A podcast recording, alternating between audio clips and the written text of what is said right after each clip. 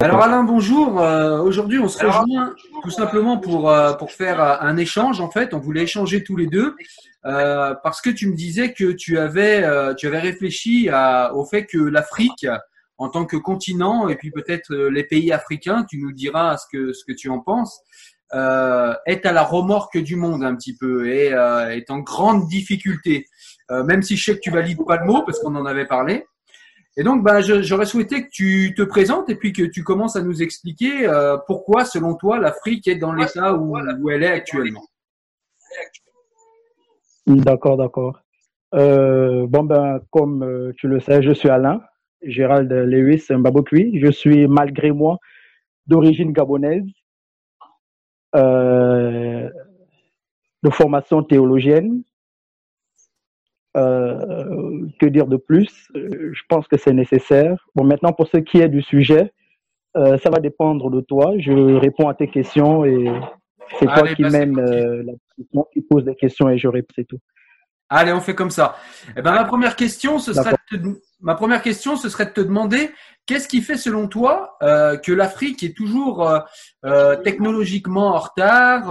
on peut dire que, même si c'est pas forcément vrai, mais d'ici, on a un petit peu l'idée que bah, l'Afrique n'a pas beaucoup de, de philosophes, n'a pas beaucoup de penseurs, ou alors quand elle a des penseurs, il vient en France. Pourquoi tout ça? Qu'est-ce qui se passe? Déjà, il y a un petit point à relever. Euh, ça va être choquant, mais le sujet euh, initial, c'était euh,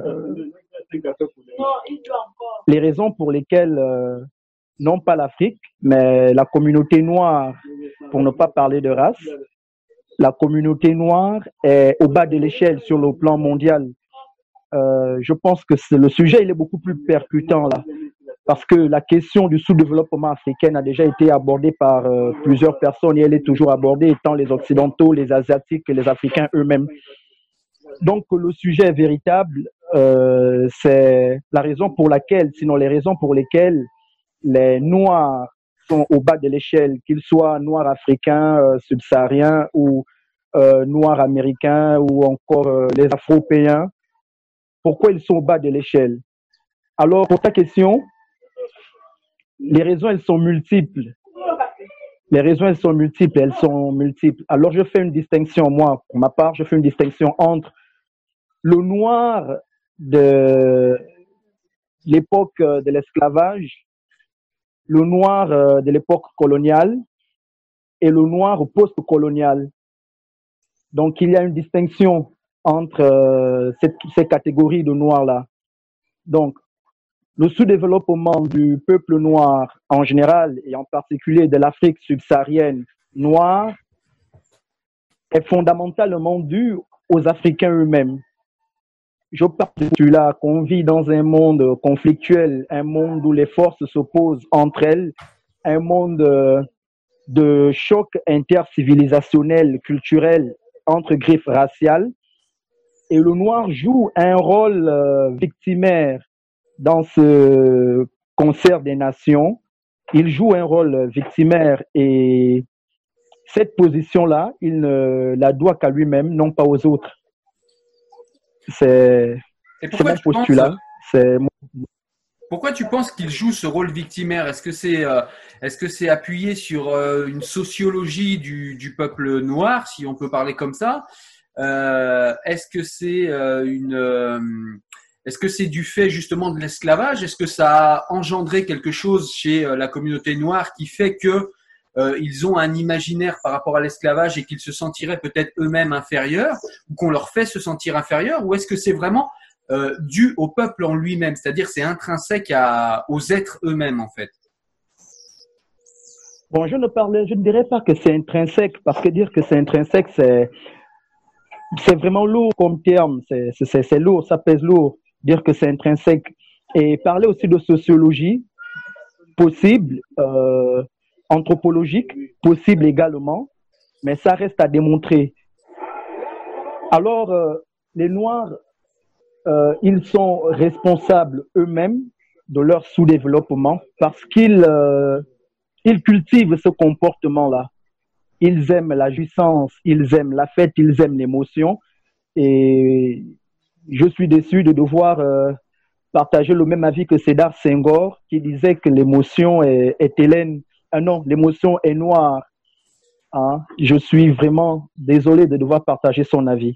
Alors les Noirs, ils sont des gens très émotifs. Ils aiment la fête. Ils aiment la fête. Et dans un monde, et dans un monde, dans un monde où euh,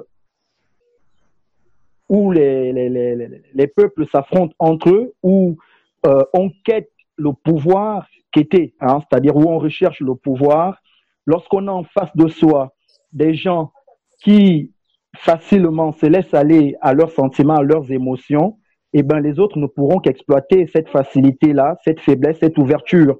Ce qui fait qu'aujourd'hui, on a des Noirs qui ne ressemblent pas du tout à, leurs ancêtres, c'est-à-dire lorsqu'on remonte un peu au temps de l'esclavage, c'est vrai qu'il y avait, excuse-moi du terme, il y avait des pourris, mais il y avait cette petite volonté, ce petit souci de sortir de leurs conditions d'esclaves. Or, aujourd'hui, c'est totalement le contraire. Lorsqu'on a des intellectuels qui s'expatrient, qui préfèrent travailler chez autrui plutôt que de travailler chez eux, se battre pour développer leur pays, ils préfèrent fuir leur pays eh ben, c'est carrément voulu, c'est volontaire. On a l'Afrique aujourd'hui qui est en train de se vider de ses intellectuels et même de ses illettrés, qui se vide de, de, toute, sa jeunesse, quasiment de tout son peuple, parce que on, pratique diverses sortes d'immigration ou encore d'émigration, que ce soit euh, clandestine ou pas du tout. Donc on fuit. Et ça, l'Africain ne le doit qu'à lui-même il ne le doit qu'à lui-même. Je pense que les autres ne font qu'exploiter des faiblesses que n'importe qui aurait exploitées. Même le noir lui-même ou encore l'Africain, s'il perçoit des faiblesses chez l'autre, il les, il les exploitera. Et la preuve en est que les Noirs, ils exploitent les petites faiblesses qu'il y a au sein de la, les faiblesses de la France, notamment en matière d'immigration, parce que les lois ne sont pas dures, les lois ne sont pas euh, ferme, radicale en termes d'immigration, alors eux, ils exploitent ces faiblesses-là pour euh, vivre et puis pour vivre tranquillement en France, euh, passer par n'importe quel moyen pour avoir le droit, euh, le droit de résidence, le droit d'asile, n'importe quel moyen. Donc, ce sont des faiblesses. Alors que les autres, eux, puissent exploiter nos faiblesses à nous, on le doit qu'à nous-mêmes. Si on veut être fort, on doit le décider et le demeurer et se battre pour l'être. À partir de ce moment, on traitera d'égal à égal avec les autres, même si l'égalité reste euh, purement superficielle et un concept évasif comme ça, parce qu'il n'y a pas d'égalité. D'accord. Donc, si j'ai bien compris, Alain, pour résumer ta pensée, en fait, euh, dans un monde conflictuel où il n'y a pas forcément euh, d'éthique qui soit la boussole des nations, mais plutôt des rapports de force, tu penses que dans ce concert des conflits et des rapports de force, l'Africain en tout cas l'Afrique et, euh, la communauté noire euh, en général, est exploitée par le monde, est exploitée par ses passions, comme pourrait le dire Spinoza, parce que en fait la communauté noire est beaucoup trop esclave de ses, nations, de ses passions, pardon. Euh, et, et, dans un second temps, tu nous dis qu'en fait, il est simplement normal que les autres nations, comme on le sait, la Chine en Afrique, comme on le sait, euh, la Russie un petit peu, enfin le monde asiatique, la France évidemment, euh, les États-Unis, euh, que tous ces gens profitent de l'Afrique et profitent tout simplement de leurs faiblesses, comme les immigrés profitent des faiblesses de l'Europe, des États-Unis et des Chinois quand ils arrivent et quand ils immigrent dans ces pays-là. C'est ce que tu nous dis là, du coup, Alain. Oui, c'est ce que j'ai dit et, et tiens. je pense vraiment que c'est le cas parce que je suis au fait au fait même, c'est-à-dire que je suis l'actualité. Tu es dans quel pays, euh, Alain Juste, euh, je sais pas si on l'a dit au début, tu es dans quel pays là du coup? Au Gabon. Ah oui, au Gabon, d'accord. Oui, au Gabon. Et tu observes ce fait que euh, oui, depuis le Gabon ici, n'empêche que dans le cadre de mes études, j'ai eu affaire comme nombre d'Africains parce qu'ici, on n'a pas d'université. Pour le cas du Gabon, par exemple, on n'a qu'une seule université qui est vraiment dans un piteux état. Euh, on n'a qu'une seule université d'enseignement général qu'on appelle l'UOB, Université Omar Bongo.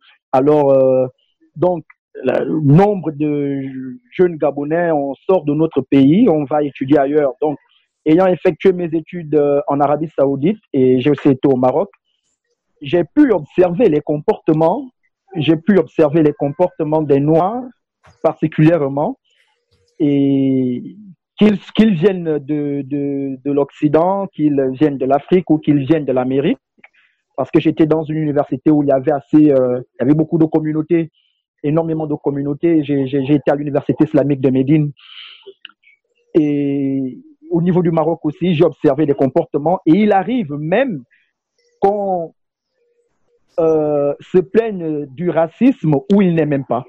C'est-à-dire que on crie au racisme où il y a racisme, c'est-à-dire que les gens, à un moment, ils en ont ras-le-bol de certains comportements que nous, noirs, nous avons chez autrui. Et il suffit juste que des gens partent de leurs expériences, même si ce n'est pas la bonne posture, mais ça se comprend, partent de leurs expériences avec la communauté, avec certains noirs qui malheureusement sont souvent majoritaires pour dire ou encore pour décider qu'ok, on ne loue pas nos appartements noirs, africains particulièrement. Et on va crier au racisme, alors qu'il n'y a pas de racisme.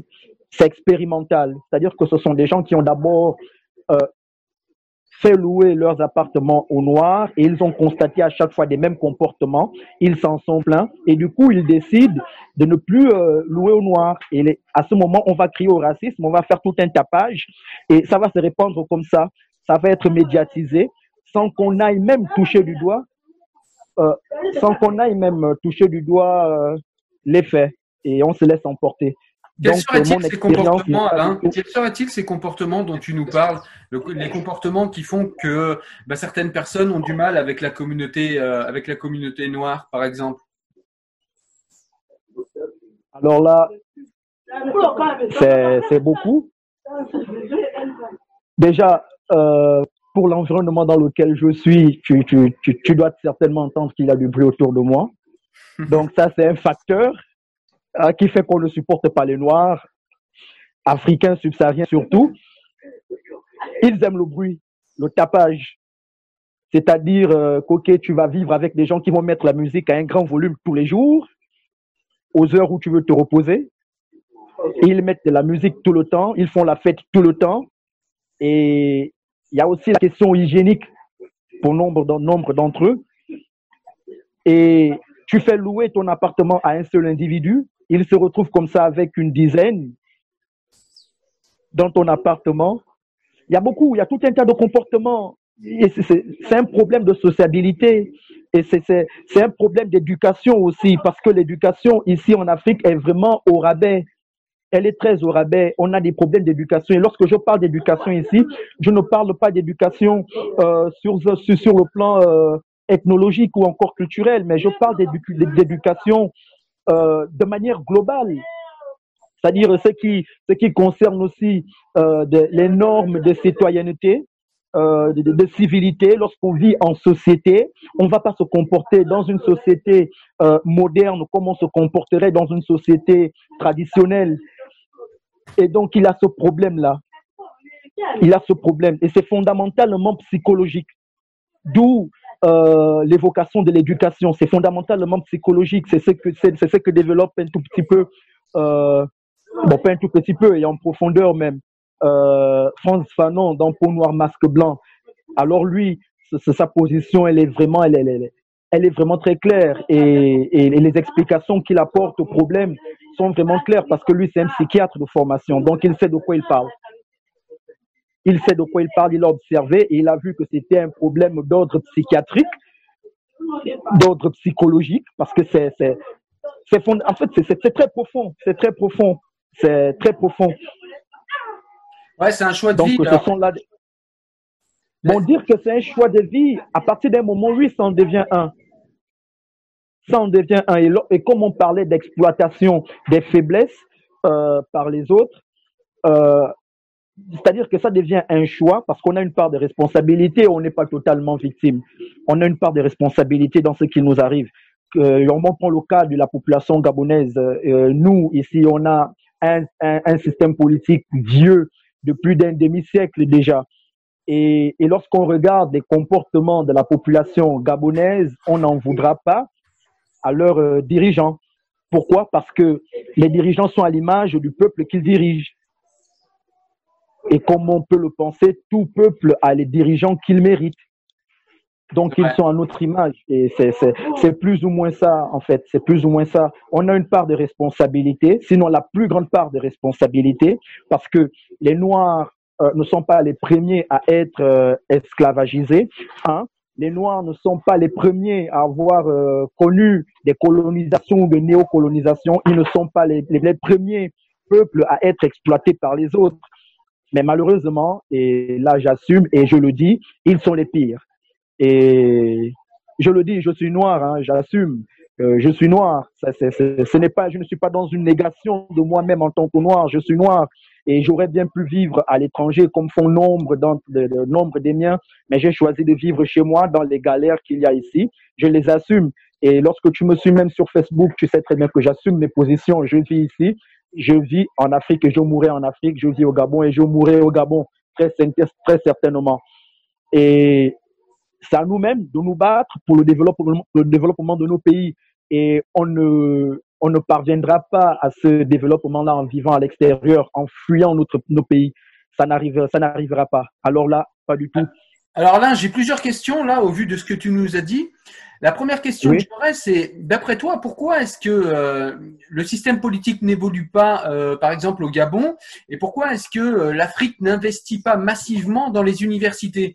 Je crois que c'est c'est un problème qui est récurrent en Afrique. C'est un problème dont on a souvent parlé, dont les élites africaines ont beaucoup parlé.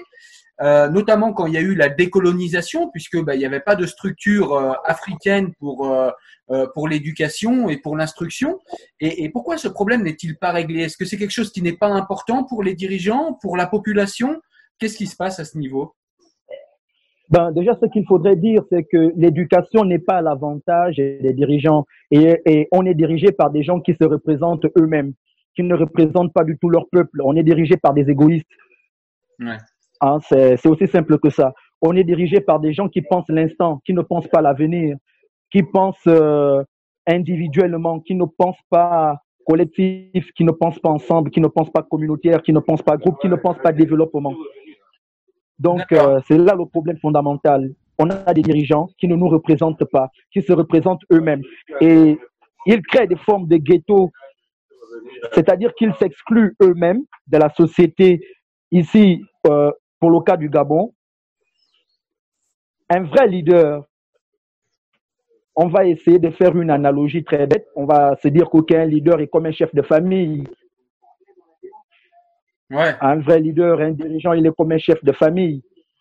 Et quel est ce, quel est ce chef de famille-là qui pourrait ou qui pourra euh, voir euh, sa famille, ses enfants, sa femme vivre dans la précarité et lui-même vivre dans le bonheur, dans l'aisance, si ce n'est un chef de famille irresponsable.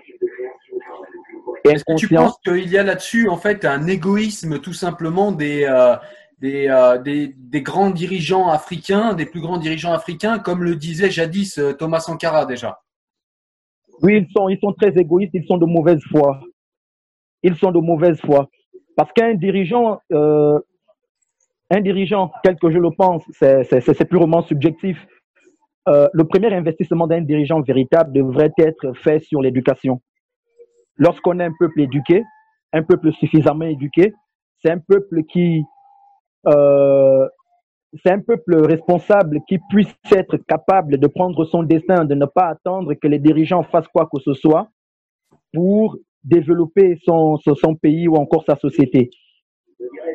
Donc, le problème euh, de l'investissement de, de, de, de, nos dirigeants dans l'éducation, eh ben, c'est tout simplement parce que l'éducation n'est pas à leur avantage. Ils ont peur d'avoir des peuples éduqués. Ils veulent des peuples tarés. Voici pourquoi on se retrouve, on, a des pays, euh, des pays tels que le Gabon, où on n'a rien qu'une seule université d'enseignement général, laquelle des universités a une bibliothèque, alors là, des plus précaires où on va trouver un seul livre pour des milliers et des milliers d'étudiants. Et lorsqu'on va voir les uh-huh. non, je comprends ce que tu dis, je comprends où tu veux en venir et je, je partage ta colère. Mais ce que j'aurais voulu savoir, c'est que réponds-tu aux, gauchistes français, tu sais, les gens de l'extrême gauche en France qui disent que bien les dirigeants sont placés par la France et puis que tout ça arrange bien la France et puis que c'est la faute à la colonisation et puis qu'en gros, bah, tout ce que tu nous racontes là depuis tout à l'heure, le manque d'éducation, le manque d'université, tout cela serait la faute de l'Occident, serait la faute de la France. Euh, Qu'est-ce que tu peux répondre à ces gens-là? Bon, déjà, de manière générale, comme ça, je sais que tu es un tout petit peu gauchiste dans les bords, mais je pense que le gauchisme, déjà, c'est un cancer. C'est un cancer, alors que les dirigeants occidentaux placent des, des présidents ici en Afrique, ça rentre dans le cadre de ce que je disais euh, tantôt, à savoir que les autres exploitent les faiblesses de l'Afrique. Les autres exploitent nos faiblesses. Les autres exploitent les faiblesses des Noirs. Donc, un dirigeant qui est placé par, par quelqu'un d'autre, eh ben, ce n'est que de la faiblesse. C'est de la faiblesse de la part de ces dirigeants parce qu'il est égoïste. L'autre, c'est-à-dire l'occidental, elle exploite l'égoïsme, euh, la mauvaise foi de ce, noir-là, de ce dirigeant-là. C'est tout, c'est tout. en fait, ça reste de l'exploitation. Et maintenant, qu'est-ce que je peux dire à ces gauchistes-là? Euh, ben, que ce sont des manipulateurs, ce sont des menteurs déjà, parce qu'ils parlent de choses qu'ils ne connaissent très souvent pas. Ils ne vivent pas du tout nos réalités. Ils en sont à l'extérieur, ils ne savent pas ce que nous on vit.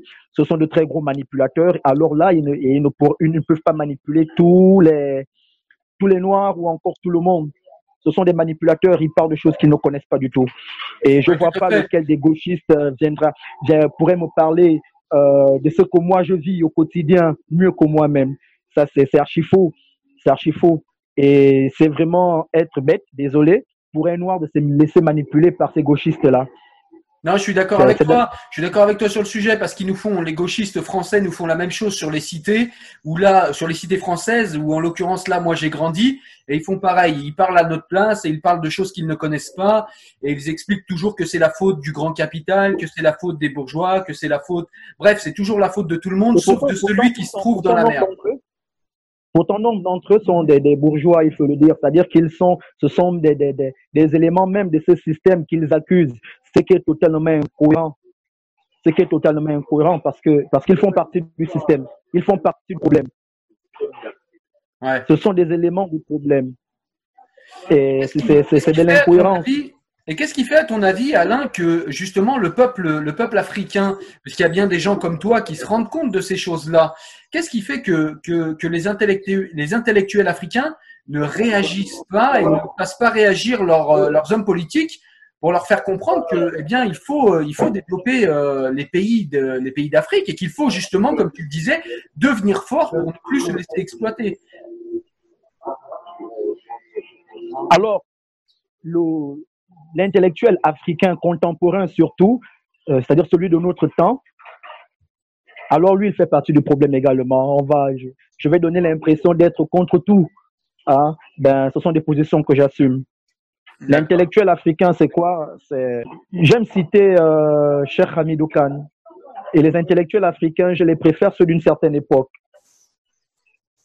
Mais ceux de nos jours, D'abord, il y a cette proximité avec les hommes politiques et il y a cette proximité avec le monde occidental. Ils ont, ils ont tendance soit à s'occidentaliser eux-mêmes, soit à s'expatrier complètement. Ils vont en fait, il n'y a aucune créativité à partir de la civilisation euh, africaine. C'est-à-dire non, il n'y a, y a, y a, pas une grande créativité. C'est-à-dire qu'il y a, il y a un petit nombre qui sort du lot il y a un petit nombre qui, qui, sort du lot.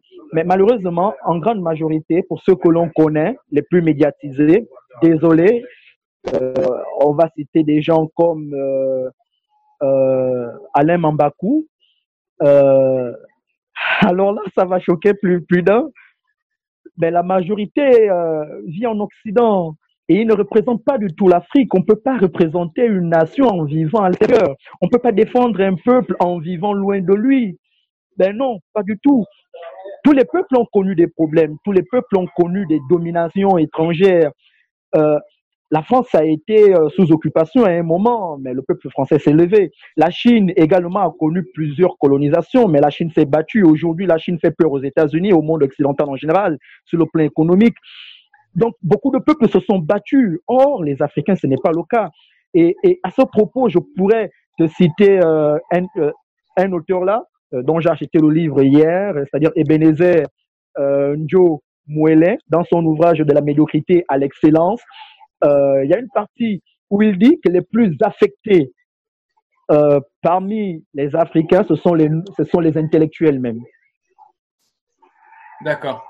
Et est-ce que là, parce que je pourrais encore revenir, encore revenir à, à, Fanon dans Peau noire masque blanc, où il parle de l'étudiant noir. Ouais. L'étudiant noir, lorsqu'il est dans un environnement occidental, lui, il veut montrer qu'il est tout de suite proche du blanc. Je, je suis désolé, hein, je sais que tu es blanc et on vit dans un monde euh, blanc-noir tout le temps. On nous, euh, on nous tambourine les oreilles tout le temps avec euh, des, des, termes de noir, blanc, noir, blanc, noir, blanc, blanc, noir, blanc, noir, blanc, noir, blanc. C'est du formatage. Et on est parfois contraint d'utiliser ces termes-là, quand bien même on s'y opposerait. C'est juste pour faire comprendre certaines notions, certaines nuances et le plus important, c'est de véhiculer notre message. Tout à fait. Et du coup, ces intellectuels euh, qui, euh, qui s'occidentalisent ou qui sont trop près des occidentaux dès qu'ils commencent à acquérir une certaine euh, noblesse au niveau au niveau argent ou bien au niveau finance ou bien au niveau intellectuel. Relationnel aussi. Voilà. Est-ce que c'est parce qu'ils ont comment dire est-ce que pour eux ils sont simplement dans le mimétisme de l'Occident, c'est-à-dire que pour eux, réussir, c'est devenir occidental, ou, ou est-ce que c'est simplement parce que c'est plus facile que d'inventer quelque chose d'autre, c'est-à-dire une réussite pour l'Afrique, une réussite pour les pays africains? Parce que euh, moi, je vois la, la, réussite occidentale comme une manière de réussir, mais il y en a plein d'autres.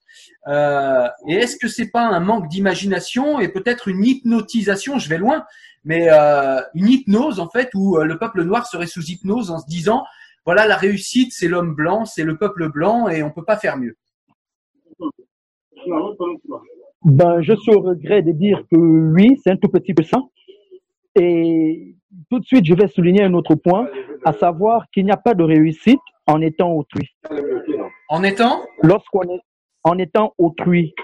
Oui.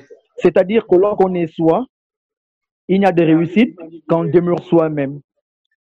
Et non pas en imitant l'autre, en le singeant.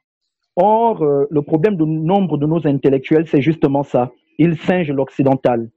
Et lorsqu'ils essaient euh, d'être eux-mêmes, ils tendent dans des extrêmes.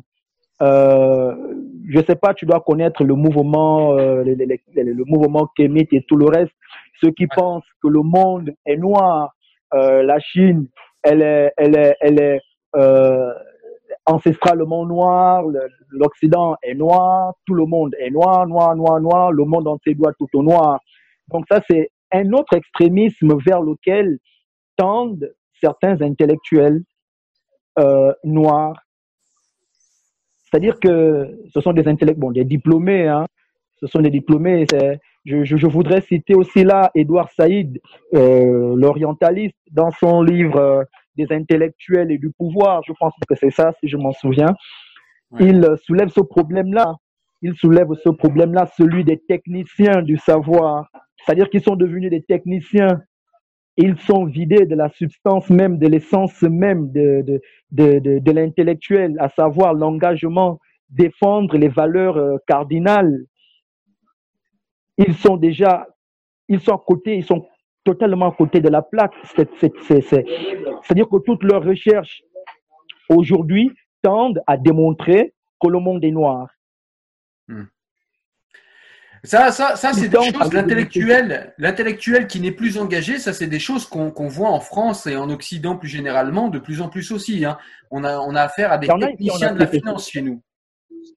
Oui, oui, oui, oui. ce n'est pas mauvais hein, dans, un premier temps d'avoir des techniciens de ci ou de ça. Mais ça devient euh, problématique lorsque c'est systémique, c'est-à-dire que lorsque ça, devient un, système, lorsque ça se construit comme un système, comme un mécanisme auquel il faut absolument adhérer, sinon on n'est rien, on n'est personne. Hmm. C'est justement ça le problème. Et à ce propos, je, je, je pourrais même te citer un autre auteur euh, sénégalais qui a été recteur de l'université Cheikh Diop, l'une des plus grandes universités de l'Afrique francophone et de l'Afrique même en général, l'une des plus grandes, l'une des plus prestigieuses. Euh, C'est Ibrahima euh, je pense bien, qui lorsqu'il aborde la question de l'esclavage et qu'il parle de l'esclavage transatlantique ou encore de la, de l'esclavage euh, arabo-musulman, eh bien, tous les Noirs sont avec lui. Mais lorsqu'il parle de l'esclavage intra-africain, c'est-à-dire l'esclavage entre Noirs, eh bien là, ce n'est plus l'intellectuel, ça devient pourri. Ouais. Ouais. Ça, c'est quelque chose qu'on voit en Occident, les gens ont du mal à voir ça. Hein. L'esclavage euh, entre Africains, ils ne veulent pas le regarder. Eh bien, ça existe. Ça existe. L'esclavage intra-africain, ça existe, mais c'est un grand tabou. Mais on est totalement dans le déni. On est dans la négation totale. Où, et, et on pourrait même être traité de paria. On est persona non grata en tant que noir si on aborde cette question-là. Tout comme le noir musulman qui dit qu'il y a il y, a, y, a, de la négrophobie arabe. Hein, euh, tout comme le noir musulman dira non, ben, vous êtes des menteurs, euh, ceci, cela, ceci, cela, à cause de la proximité. Donc, on est dans un monde de déni total. Et c'est la même chose avec les noirs. L'esclavage intra-africain, euh, ça existe entre noirs. Il y en a au Bénin. Il y a des esclaves. Même ici au Gabon, il y a des esclaves ici. Mais des esclaves importés. Mais le truc, c'est que c'est tellement bien caché, c'est tellement subtil que ça, ça en devient complexe. Et le même comportement, le même comportement négateur, on le retrouvera aussi euh, Tidjan Diaye, tu dois le connaître, euh, l'auteur euh, du génocide, génocide voilé, euh, lorsqu'il aborde la question de l'esclavage arabo-musulman, eh bien tous les Noirs, la majorité est avec lui. Mais dès qu'il dit l'Égypte antique n'est pas noire, et eh ben clac, ça devient problématique parce que dans la conscience du noir actuel, l'Égypte antique est noire. Ouais, eh ben, on, ne, on, ne, lui accorde même pas le bénéfice du doute. On ne sait même pas de l'écouter, on ne sait même pas de lire ses travaux. On le condamne tout de suite parce qu'il y a déjà quelque chose d'enfui dans nos têtes et on aimerait que tous euh, nous y adhérions. Auquel cas, on est des parias, on est des traîtres, on est des vendus, on est, on est des aliénés. Eh ben, ce sont des extrêmes hein, auxquels on est confronté aujourd'hui. Et là, je te parle des, des, des, intellectuels, hein. ce n'est pas des, des, des, gars des quartiers. Là, je te parle bien des intellectuels. Je te parle bien des intellectuels, des gens qui pensent, des gens qui pensent, ceux qui sont censés euh, relever nos pays. Et c'est vraiment problématique. Ouais, je comprends. C'est très problématique. C'est Ouais, du coup, du coup, je comprends, je comprends tout à fait euh, le, la, la, problématique. Hein. Si, si, les intellectuels ne s'occupent pas de relever l'Afrique et de la rendre forte, si les politiques ne le font pas, eh bien, évidemment, euh, on a tout un tas de populations et de nations et de pays euh, autour qui, euh, qui effectivement fondent sur l'Afrique et, et, en profitent abondamment. Et c'est d'ailleurs, c'est d'ailleurs l'accusation, je crois, enfin une accusation, c'est un mot qui est fort, mais c'était l'explication que donnait justement Tidiane Ndey dans, dans, dans son livre quand il parlait de de la traite arabo-musulmane euh, euh, des Noirs et puis de la, traite transatlantique. C'est-à-dire qu'il expliquait que si cette traite avait été possible, c'est parce que l'esclavage était déjà en place en Afrique. Et ça, c'est pareil, quand on commence à aborder ce sujet, eh bien même en France, euh, on est tout de suite classé extrême droite et on peut plus discuter, c'est fini. Eh ben moi, je suis quoi, extrême droite aussi? du, coup, du coup, Alain, je voulais avancer un petit peu. Je voulais savoir, en fait, ce que tu avais pensé un petit peu de la polémique mondiale qu'il y avait eu autour de l'affaire, tu sais, George Floyd. Je ne sais pas si tu as suivi un petit ah, peu. Euh, Black, Lives Matter. Euh, je vois, je vois. Oh, ce n'est que de l'émotion, ce n'est que de l'émotion. Et encore que, que, que le racisme, le caractère raciste de, de, de, de ce crime-là je ne sais pas s'il est vraiment démontré, si c'est vrai, si c'est avéré que c'est vraiment un, meurtre raciste, on ne sait pas, on ne sait pas. On ne sait pas. En tout cas, ça reste de l'émotion, ça reste de l'émotion, ça reste de l'émotion. Moi, en général, je prends les choses avec un certain recul.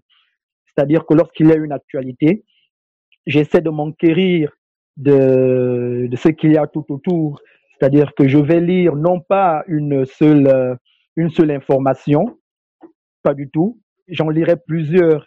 Et vu que je ne suis pas euh, sur place, je n'ai pas assisté aux faits, je ne peux pas prendre une position, euh, surtout lorsque, les choses sont floues, je ne peux pas prendre une position pour ou contre, ou c'est-à-dire une position, ok, allez, c'est raciste, c'est raciste, c'est raciste, ou me dire, ok, c'est pas raciste, c'est pas raciste, c'est pas raciste. Hmm. Pas du tout. Donc, euh, du coup, je reste critique, je prends du recul, je reste critique je, reste très critique. Je reste critique. J'essaie de garder une certaine marge parce que la chose la plus importante, c'est de pouvoir garder son autonomie intellectuelle, son autonomie mentale, ne pas accepter que l'on nous impose une façon de penser, que l'on nous impose une façon de raisonner, que l'on nous impose des analyses, alors qu'on est soi-même capable de faire nos propres analyses, d'avoir nos propres opinions. Donc, c'est ce dictat-là que moi je refuse, qu'on me dise, OK, Black Lives Matter, d'accord, je suis totalement d'accord, Black Lives Matter, tout comme White Lives Matter, tout comme Human Lives Matter. Donc, je suis totalement d'accord. Mais euh, que l'on m'impose euh, une opinion, ça, j'ai suivi l'actualité, je la suis même toujours. Je la suis, je la suis. Alors on a eu, euh, on a eu, tu as vu, on a eu des échos en France avec avec l'affaire Adama Traoré, avec ces gens qui ont fait des manifestations en expliquant qu'en France, euh, la police euh, tuait ou massacrait des Noirs, euh, massacrait des, des, personnes racisées, ce mot que je ne valide pas du tout, mais, mais, mais que, comme tu le disais, on, est, on nous imbibe de ces mots, donc à un moment, il faut bien qu'on les utilise pour, pour, pour pouvoir les désigner. Euh, mais euh, voilà, on nous expliquait que la police française tuait, massacrait. Évidemment, les chiffres montrent que c'est faux. Euh, les chiffres montrent qu'il y a des problèmes. Il ne s'agit pas de dire que tout est bien. Il y a du racisme euh, dans la police, comme il y en a partout dans le pays français, comme il y en a dans tous les pays du monde. Mais euh, on nous explique qu'en France, c'est pire, que les Noirs sont massacrés. Que... Est-ce que tu es déjà venu en France déjà? Est-ce que tu as été massacré et contrôlé? Ah ben non, pas du tout, pas du tout. Et ce que je pourrais dire, c'est que personnellement, j'ai jamais été euh, victime d'un quelconque acte de racisme. Hein. jamais. Ce qui ne veut pas dire que qu'il n'y en a pas, que ça n'existe pas. Hein, j'ai vécu avec différents peuples, différentes communautés, différentes races, mais j'ai jamais été victime euh, de racisme. Ça ne veut pas dire qu'il n'y en a pas. Je suis pas le centre du monde du tout. Ça existe, mais pour euh, démontrer que tel ou tel acte est un acte raciste, il faut néanmoins, il faut qu'il ait beaucoup de choses euh, qui soient réunies. Mais aujourd'hui, comme je le disais, il suffit juste que tu dises, OK, moi, ayant déjà vécu telle expérience avec des gens de tel peuple, je préfère aujourd'hui ne plus les accepter. Ouais, c'est ça. Ça, c'est un truc que je vois souvent, Alain. C'est-à-dire que moi, je vois des gens. Alors, je l'ai vu quand je, quand j'étais en quartier et que et qu'il y avait des gens de toutes les couleurs avec moi en quartier. C'est-à-dire que quand il y avait un problème, quand ils réussissaient pas quelque chose dans leur vie, eh bien, au lieu de se dire peut-être que j'ai mal fait, peut-être que j'aurais dû faire mieux, peut-être que je dois m'améliorer, peut-être que j'aurais dû faire autrement, peut-être que j'aurais dû m'habiller ou parler autrement.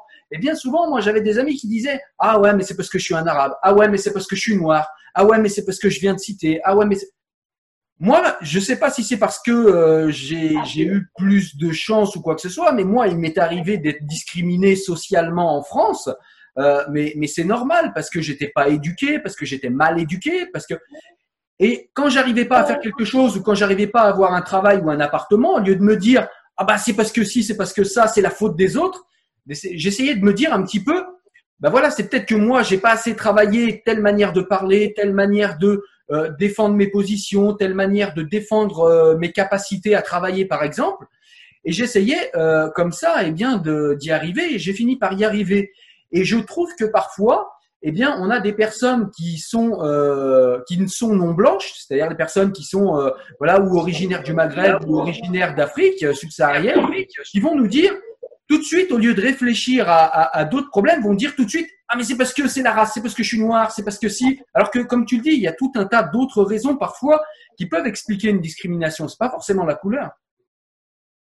Euh, oui, oui, oui, oui, je suis totalement d'accord avec toi. Alors, ce que je pourrais dire par rapport au problème que tu, que tu soulèves là, c'est que ça, ça va paraître complotiste, mais ce qu'il faut déjà comprendre, c'est que tout au-dessus ah, on va se représenter le monde comme étant une pyramide, ça va paraître complotiste. Donc tout au-dessus, il y a une oligarchie, il y a une oligarchie qui est tout au-dessus de la pyramide, qui est au sommet.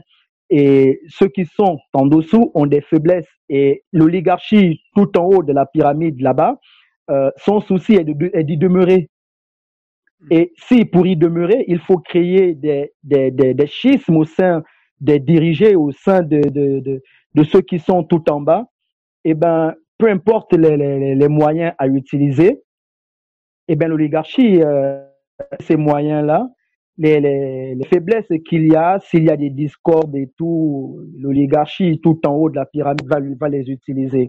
Et c'est le cas pour la victimisation chez certains.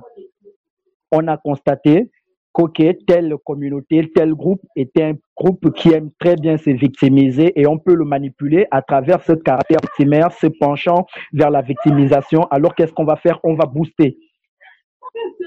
On va le rendre, euh, on va faire en sorte qu'il euh, ne puisse rien faire d'autre que de la victimisation, qu'il voit du racisme partout, qu'il voit de la discrimination partout et qu'il ne se, qu'il ne se remette jamais en cause, qui ne se remettent jamais en question, qui ne se disent jamais que ben, si telle chose est arrivée, il se peut que j'en sois responsable. On va tout faire pour l'éloigner de tout ce qui peut l'emmener à se poser des questions. Alors qu'est-ce qu'il se passe? On lui donne des raisons de se plaindre. On lui donne, on lui fournit des raisons, on bombarde tout le temps des informations, des informations, des informations. C'est de la manipulation gauchiste en tout cas. C'est la gauche. On organise la faiblesse, quoi. C'est la gauche. On, on, ben organise la faiblesse oui, elle est structurelle. Elle, elle, elle, est structurelle et elle est structurée. De, on va même sortir de notre sujet euh, parce que on pourrait même revenir, on peut, on peut même citer euh, Karl Marx, je pense bien, dans son manifeste euh, euh, du Parti communiste avec Friedrich Engels, lorsqu'il aborde la question du prolétariat et de la bourgeoisie. Donc ce conflit-là, c'est le même conflit dans lequel on vit. On est toujours là-dedans. Un conflit social. Il est, hiérarchique. Oui, un conflit social. Il est, il est, il est hiérarchique et aujourd'hui, il est, il est polymorphe, c'est-à-dire qu'il a plusieurs formes. Euh, euh, il, il Lorsqu'il s'agit du blanc et du noir, il prend la forme du blanc et du noir. Lorsqu'il s'agit du pauvre et du riche, que ce soit un pauvre noir, un riche noir, ou un pauvre blanc, un riche noir, ou un riche blanc, un pauvre noir, ce sera toujours là. Parce que ce qui est clair, certain, un riche noir n'a pas le même statut en France qu'un pauvre français. Bah Là-dessus, on est tout à fait d'accord. C'est exactement comme ça que je vois les choses. Oui, donc il y a, y a c'est hiérarchisé. Si, si, tu vois un tout petit peu, c'est hiérarchisé. Et donc euh, les plaintes, euh, le caractère, euh, le comportement victimaire du noir, c'est tout à fait normal c'est tout à fait normal. Hein. C'est, normal, euh, ça se comprend. Lorsqu'on voit les choses sous cet angle-là, ils se sont plus proches du, du, gauchiste parce que le gauchiste lui dit ce qu'il aime entendre. Le gauchiste lui fait comprendre que, ben oui, mais toi, tu es, tu effectivement victime de telle personne, telle personne est raciste. Et on lui fait comprendre qu'ok, euh, euh, le droitiste, en griffe, j'aime pas trop le terme de droitiste, le droitiste, c'est un diable. Ça ne veut pas dire que je suis pour la droite ou pour la gauche. Hein. Euh, des, des, cancres, il y en a partout. Des, des teignes, il y en a partout. Euh, des personnes de mauvaise foi, il y en a partout. Il n'y a pas de communauté, il n'y a pas de groupe providentiel. Il n'y a pas d'homme providentiel, euh, d'homme parfait ou de femme parfaite. Et il faut juste euh, savoir analyser les choses. C'est un tout petit peu ma posture à moi. Et qu'est-ce qui fait, selon toi, par exemple, euh, pour revenir un petit peu au sujet, qu'est-ce qui fait que, par exemple, on a des communautés euh, en France, par exemple, ou même dans d'autres pays, des communautés chinoises qui sont euh, aussi des communautés ethniques et qui sont beaucoup moins sensibles à ces manipulations victimaires du gauchiste. C'est-à-dire qu'on écoute rarement les populations asiatiques se plaindre, pourtant parfois elles subissent elles aussi euh, euh, de la discrimination ou des, des problématiques. Qu'est-ce qui fait que euh, chez, euh, chez les communautés noires, on a plus de problèmes avec ça, on a plus de personnes qui, qui versent dans la victimisation. C'est-à-dire que le piège, on pourrait dire, est tendu pour tout le monde, pour toutes les communautés, mais il y a des communautés qui vont plus facilement dedans quand même. Alors, le, là, il y a un facteur très important, le facteur culturel. ou encore le facteur identitaire.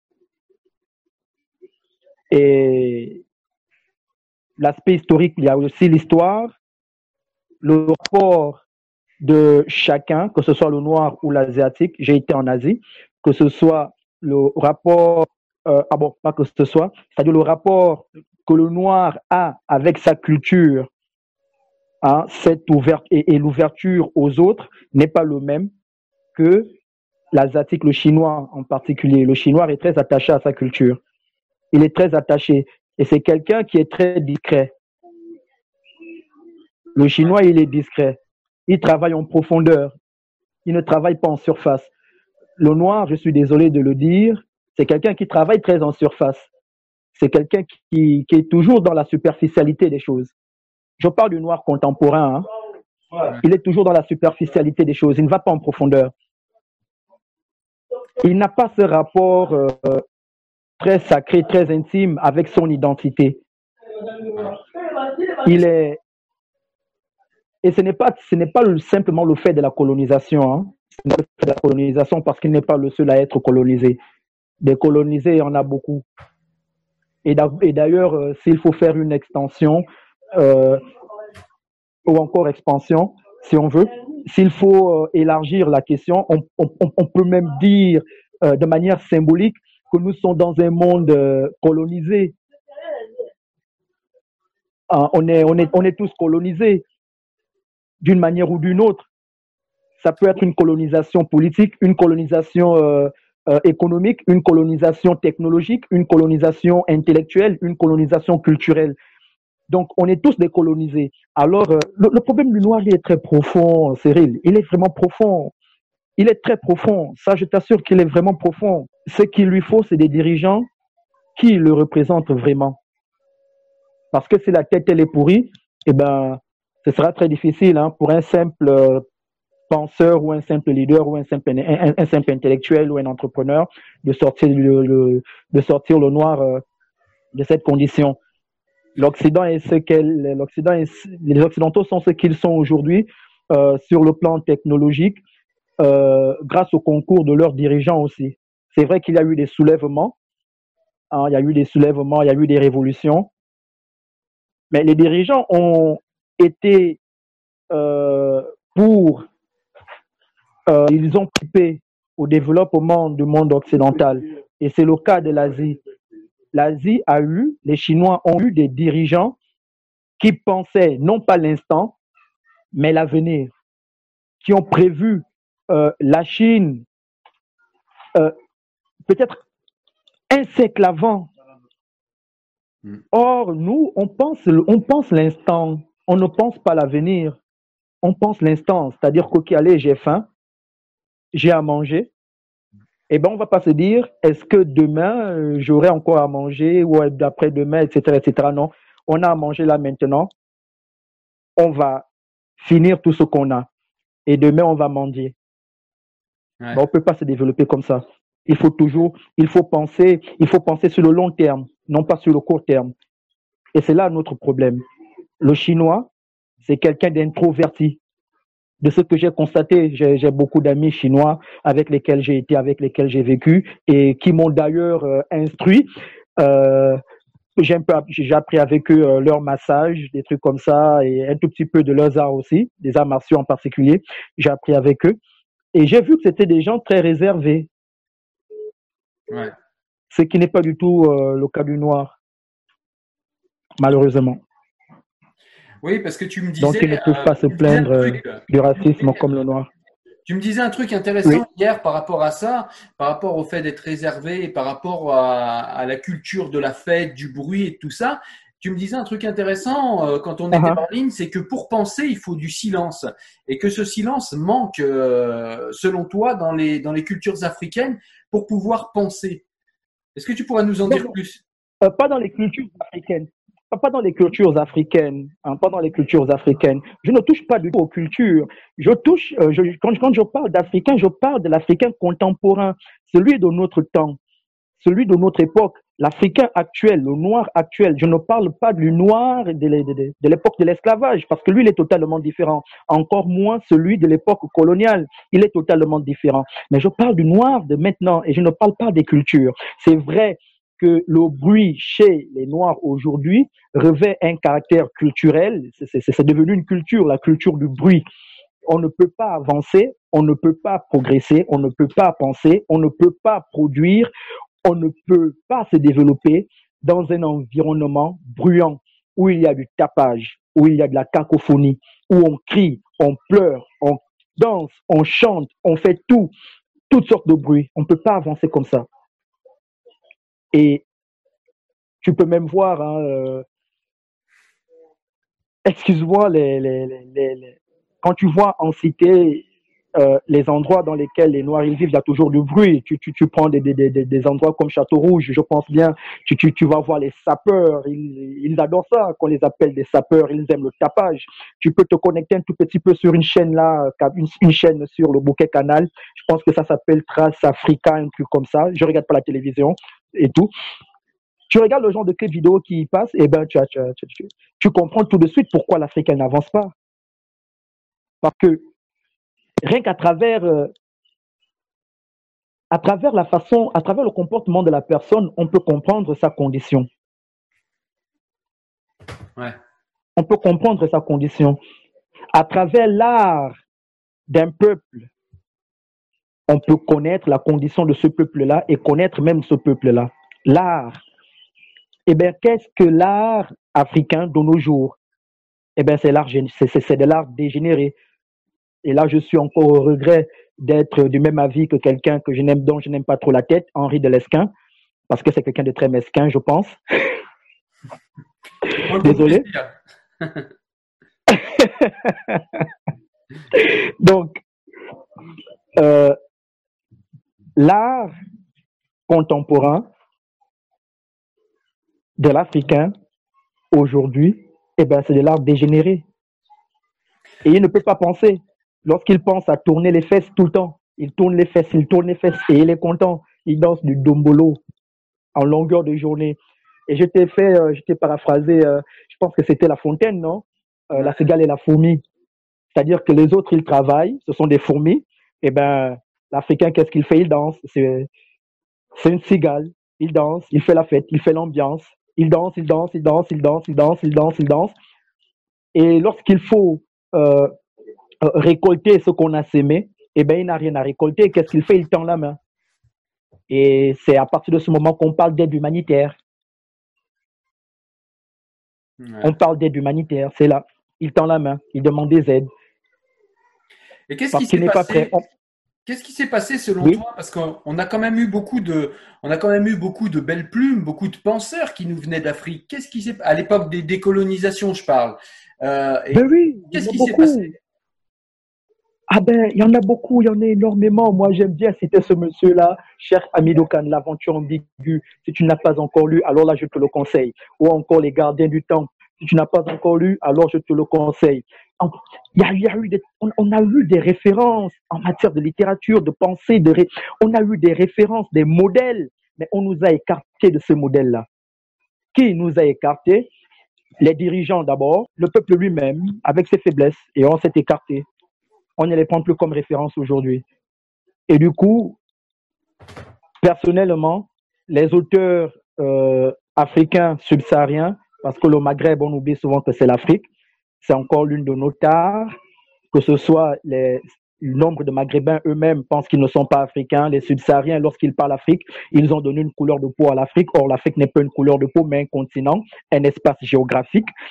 Et des, Africains, il y a des Africains euh, blancs comme noirs, on s'écarte du sujet. Donc les subsahariens, les auteurs subsahariens, euh, je les préfère surtout euh, au, temps de, la décolonisation. Je, les préfère encore, euh, je les préfère encore que ceux d'aujourd'hui. Mais on ne sait détourner d'eux. Ou encore, lorsqu'on s'attache à eux, eh ben, on va y mettre trop de passion. On va devenir extrémiste.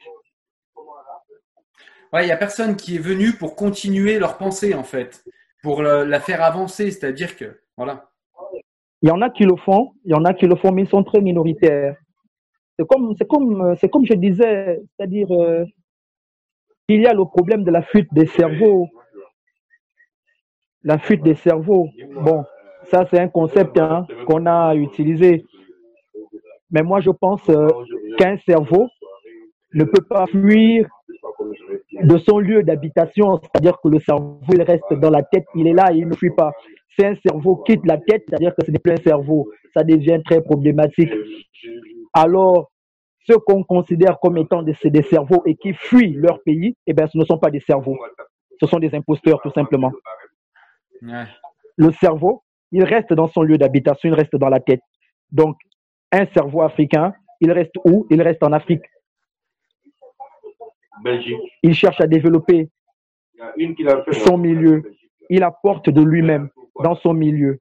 Et c'est ce que nombre de d'auteurs, de, penseurs euh, euh, euh, afro-subsahariens au temps de la colonisation ont fait. Beaucoup sont morts ici en Afrique, beaucoup y vivent encore.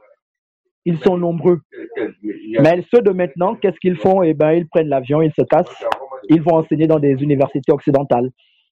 Tu veux dire qu'aujourd'hui. le politique.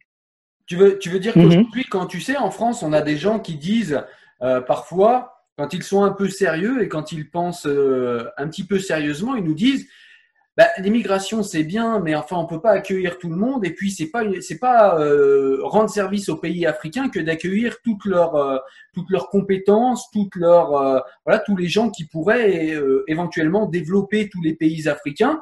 C'est pas du tout leur rendre service que de faire ça. Et et quand on dit ça en France, on est directement classé extrême droite. Encore une fois, méchant, raciste, etc. Et pourtant toi tu le dis et tu es d'accord avec ça. Ben oui, ben oui, l'immigration n'est à l'avantage euh, n'est à l'avantage ni des Africains eux-mêmes, ni à l'avantage de l'Occident. Elle n'est à l'avantage que d'une petite minorité, c'est-à-dire ceux qui sont au-dessus, ceux qui en profitent, ceux qui tirent les ficelles. Et qui tirent les ficelles, ce sont ceux-là qui accusent de racisme, ceux qui disent non à l'immigration encore que ça dépend de la façon dont on dit non à l'immigration. Si dire non à l'immigration, c'est faire dans, le, dans la négation de l'autre, alors là, ça devient... C'est chaud. là, par contre, ça peut être euh, du racisme. Si dire non à l'immigration, c'est dénigrer l'autre, c'est considérer l'autre par rapport à sa couleur de peau ou à sa culture, alors euh, à partir de ce moment, moi, je suis plus d'accord. Si dire non à l'immigration, par contre, c'est dire eh bien, le noir devrait rester, le noir africain devrait rester chez lui pour développer son pays. Il n'est pas bien qu'il sorte de chez lui. S'il sort de chez lui, c'est pour euh, prendre les matériaux qui ont permis aux autres de se développer, de les importer chez lui, de s'en servir pour développer chez lui. Hmm. Non pas pour détruire chez lui. C'est un petit peu sur le modèle. Moi, quand je te disais ça, l'Africain, l'Africain euh, devrait peut-être euh, plus souvent rester chez lui. C'était sur le modèle, tu sais, de Jean Jaurès. Je ne sais pas si tu connais les propos de Jean Jaurès sur oui, je, connais Jean, je connais Jean Jaurès, t'inquiète pas. Je connais Jean Jaurès. Euh, je, je l'ai beaucoup lu. Je l'ai beaucoup lu. J'ai beaucoup lu Jean Jaurès. Je l'ai beaucoup lu. Je l'ai beaucoup lu. Et justement, Jean Jaurès, de Jean Jaurès, ce qu'il disait justement, c'est que l'immigration profitait aux, patrons, aux grands patrons d'entreprise, puisque ça permettait d'avoir de la main-d'œuvre pas chère pour nous Français. Ben, voilà. C'est le cas, c'est le cas, c'est le cas.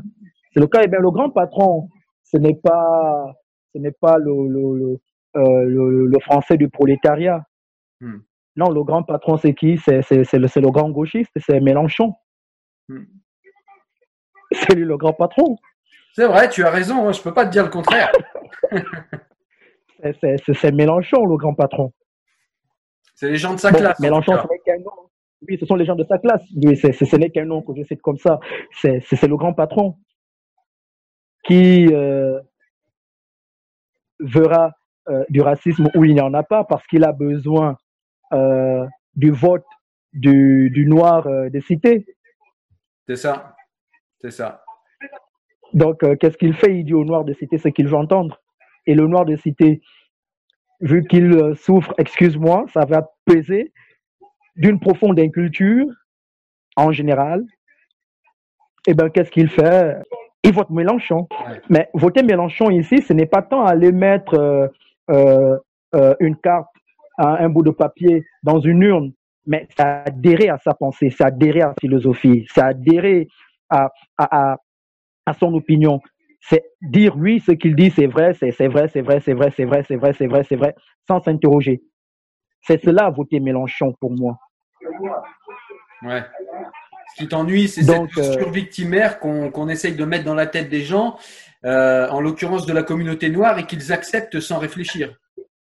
Ben oui, il y a beaucoup de manipulations, il y a énormément de manipulations, que ce soit au niveau de l'Afrique ou au niveau de l'Occident, euh, des États-Unis, un peu partout. Hein, il y a beaucoup de manipulations, même en Asie, même en Asie. Euh, personnellement, aujourd'hui, je deviens très sceptique je deviens très sceptique. Euh, je prends les choses avec beaucoup de pincettes, avec beaucoup de recul. J'essaie de réfléchir, j'essaie de raisonner. D'où euh, la nécessité de parler plusieurs langues. Euh, là, au moins, on a accès à diverses euh, euh, versions d'une information. Ouais, je comprends, je comprends. Et du coup, tu parles combien de langues, toi? Bon, modestement, euh, j'en parle d'abord la première, ma langue, euh, français, arabe. Je comprends un tout petit peu, un tout petit peu en passant, euh, un tout petit peu, un tout petit peu, vraiment un tout petit peu de russe. Je suis intéressé par le japonais aussi. Alors là, je suis très intéressé par le japonais. Ça va paraître bizarre, hein, j'aime les langues euh, des peuples communistes, ce qui sont un peu bizarre là.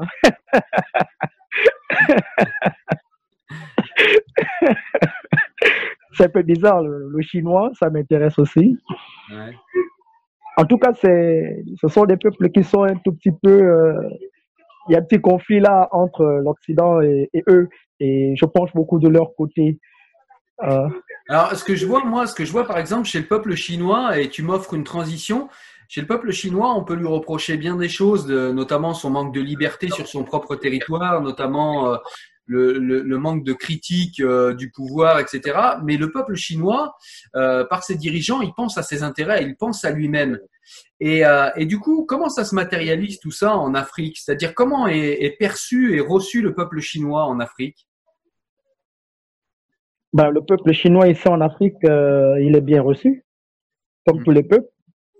Hmm. Tu sais, le noir, en général, l'Africain en particulier, le noir africain, il souffre d'un profond complexe, celui de l'infériorité en face des autres. Notamment ceux qui ont la peau euh, pas du tout foncée, comme la sienne. Il a, il a ce complexe d'infériorité. Du coup, lorsque le noir il est en face du chinois, eh ben, tu vas vraiment m'excuser. Je vais, je vais, je vais te citer euh, euh, Étienne de la Boétie dans dans, dans, dans, dans le discours sur, euh, euh discours sur la, de, la, de, la, de la servitude volontaire. Donc, il y a cette prédisposition-là à se soumettre. Cette volonté de soumission, le noir lui-même, il a, il, en fait, il a psychologisé ça. Ça devient psychologique. Il a tout de suite en face de lui un chinois eh ben, il a une peau qui tend vers le blanc, il se soumet. Il a en face de lui un Libanais, il se soumet. Il a en face de lui un Indien, il se soumet. Il a en face de lui un Européen, il se soumet. Il a en face de lui un Noir né en Occident ou qui revient de l'Occident, eh ben, il se soumet. Alors le Chinois, ici, c'est un roi. C'est un roi, c'est un roi. Est-ce qu'on peut dire que cette mentalité, elle est héritée de, de l'esclavage? Est-ce que, est que l'esclavage a pu euh, fragiliser peut-être euh, euh, les, les, mentalités des, des, pays africains, des communautés africaines? Bon, tu vas vraiment m'excuser et désolé de chaque fois m'excuser. J'oublie le nom de l'auteur, mais c'est un auteur américain qui parlait des, des, des, des, des pathologies dont souffre le noir euh, post-colonial. Néanmoins, pour ma part, je préfère ne pas tout imputer à l'esclavage ou, au colonialisme. Parce que on n'est pas les seuls à avoir été esclaves. Hmm. On n'est pas les seuls à avoir, avoir été colonisés. On n'est pas les seuls. on n'est pas les seuls, on n'est ni les premiers ni les derniers. C'est vrai. Donc, euh, je ne peux pas imputer, euh, tout imputer à l'esclavage, pas du tout, je ne peux pas. Ce serait rejeter la responsabilité sur les autres. Or, je pense qu'on a une part de responsabilité. Et nos dirigeants, et nos intellectuels, et nous-mêmes aussi, on a une part de responsabilité. La meilleure des choses que l'on puisse faire, c'est une introspection, c'est chacun changer de paradigme, prendre une posture ferme, se dire, OK, moi je ferai pas ci parce que telle chose a occasionné notre échec, je ne le ferai pas. Voici ce que je ferai en remplacement. C'est ce qu'on devrait se dire aujourd'hui. Et non pas tout mettre sur le dos de l'esclavage, non pas tout mettre sur le dos de la colonisation. Pas du tout, ça ne nous avantage pas. On est toujours là dans la victimisation. Ce que tu souhaiterais, euh, juste je voulais te mettre une parenthèse. Merci d'avoir cité Étienne de la Boétie. C'est un de mes livres de chevet. J'adore Étienne de la Boétie. Euh, et le second point, ah c'était. Ah oui, il est même là, lui. c'est lui qui est là. Mais, euh, mais le second point que je voulais euh, que je voulais aborder avec toi, c'était ouais de te dire que euh, ce que tu souhaiterais au final, d'après ce que j'ai compris de notre grande conversation, c'est que ce que tu souhaiterais, c'est que chaque peuple soit indépendant et autodéterminé et qu'il n'ait pas besoin de vivre par rapport aux autres, qu'il vive pour lui-même dans l'autodétermination en fait. Bon, autodétermination, je pense pas déjà qu'il est un peuple qui s'autodétermine on dépend toujours des autres d'une manière ou d'une autre. Et là, je pourrais te citer Hegel dans la dialectique du maître et de l'esclave. C'est vrai que les notions ici ne sont pas ceux de maître et d'esclave, euh, euh, celles de maître et d'esclave. Mais il y a une dépendance, une interdépendance entre nous.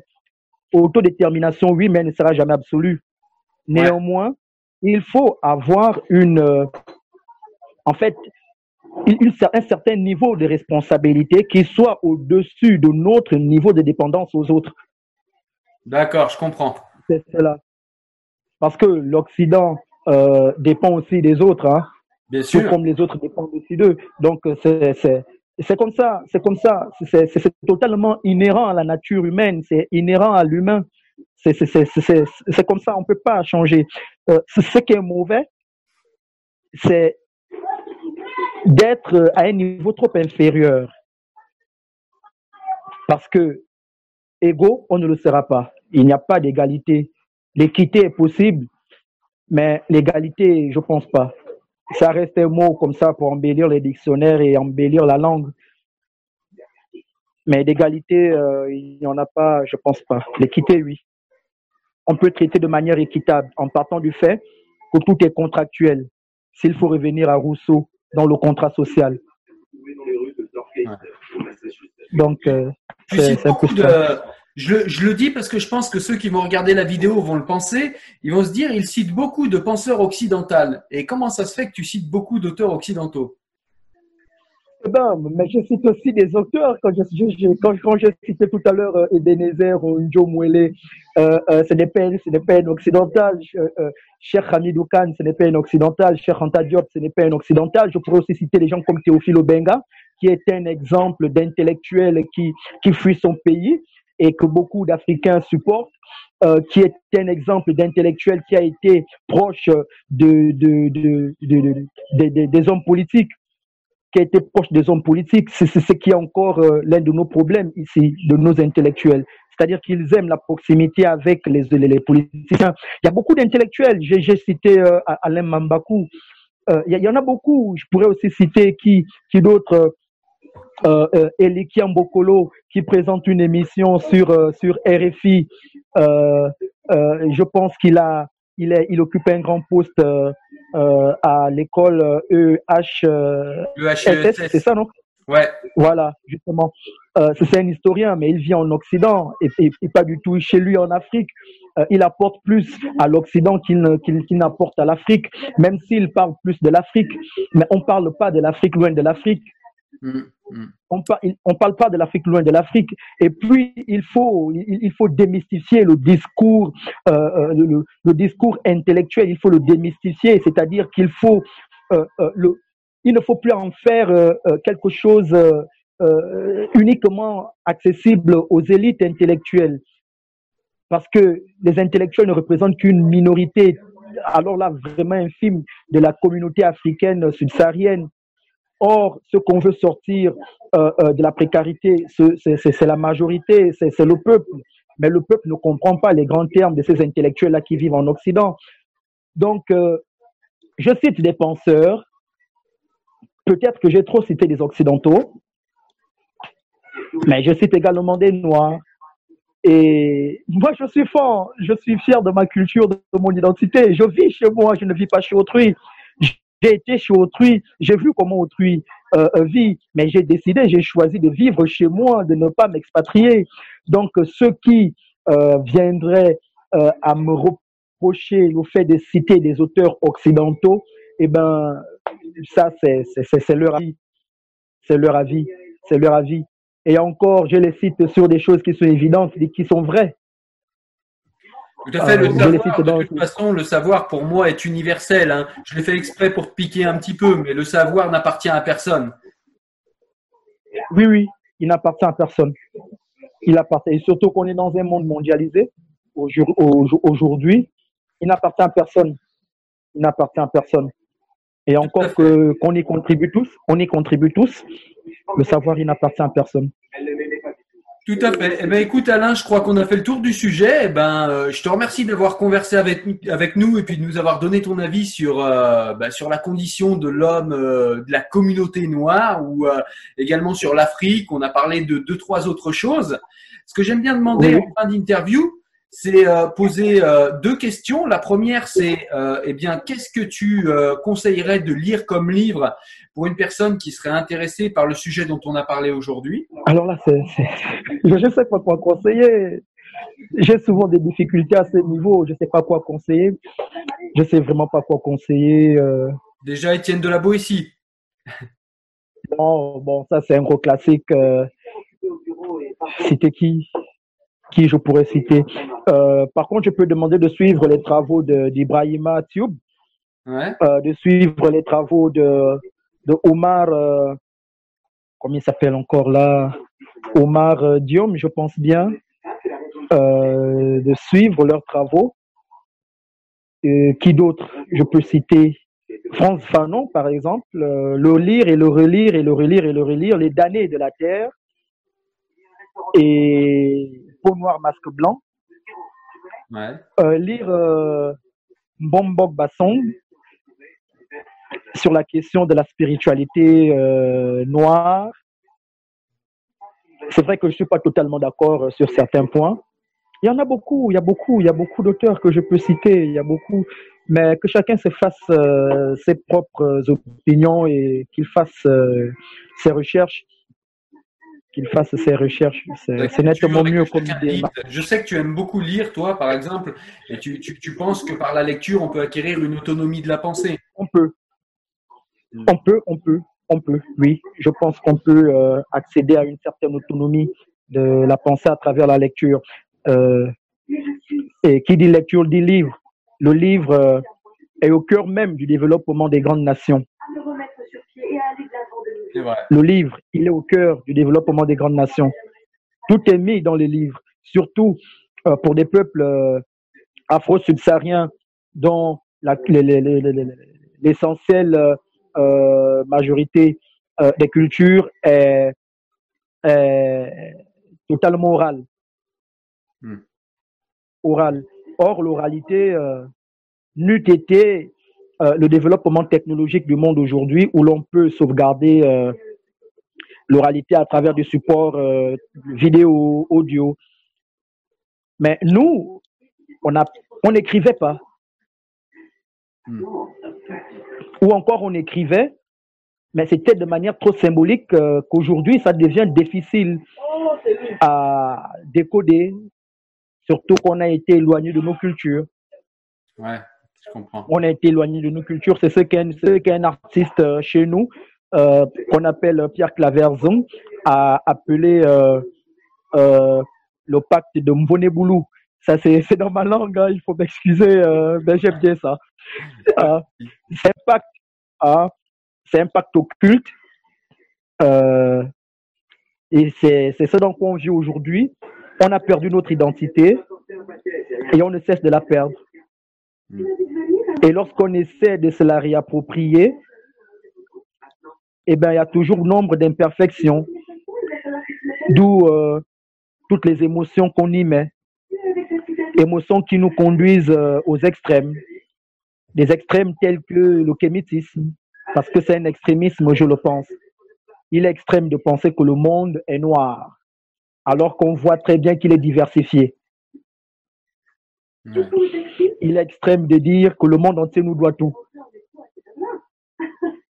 Et ce sont des positions euh, auxquelles je n'adhère pas. Il est extrême peut-être de dire que le monde ne doit rien non plus à l'Afrique. Écoute Alain, je te remercie. Je te dis à très bientôt. Et merci pour cet échange. D'accord, d'accord. Ok, merci. On continue sur euh, Facebook, c'est possible en tout cas. Avec grand plaisir, Alain. Avec grand plaisir. Ok, ok. Salut. Porte-toi bien. Merci, merci.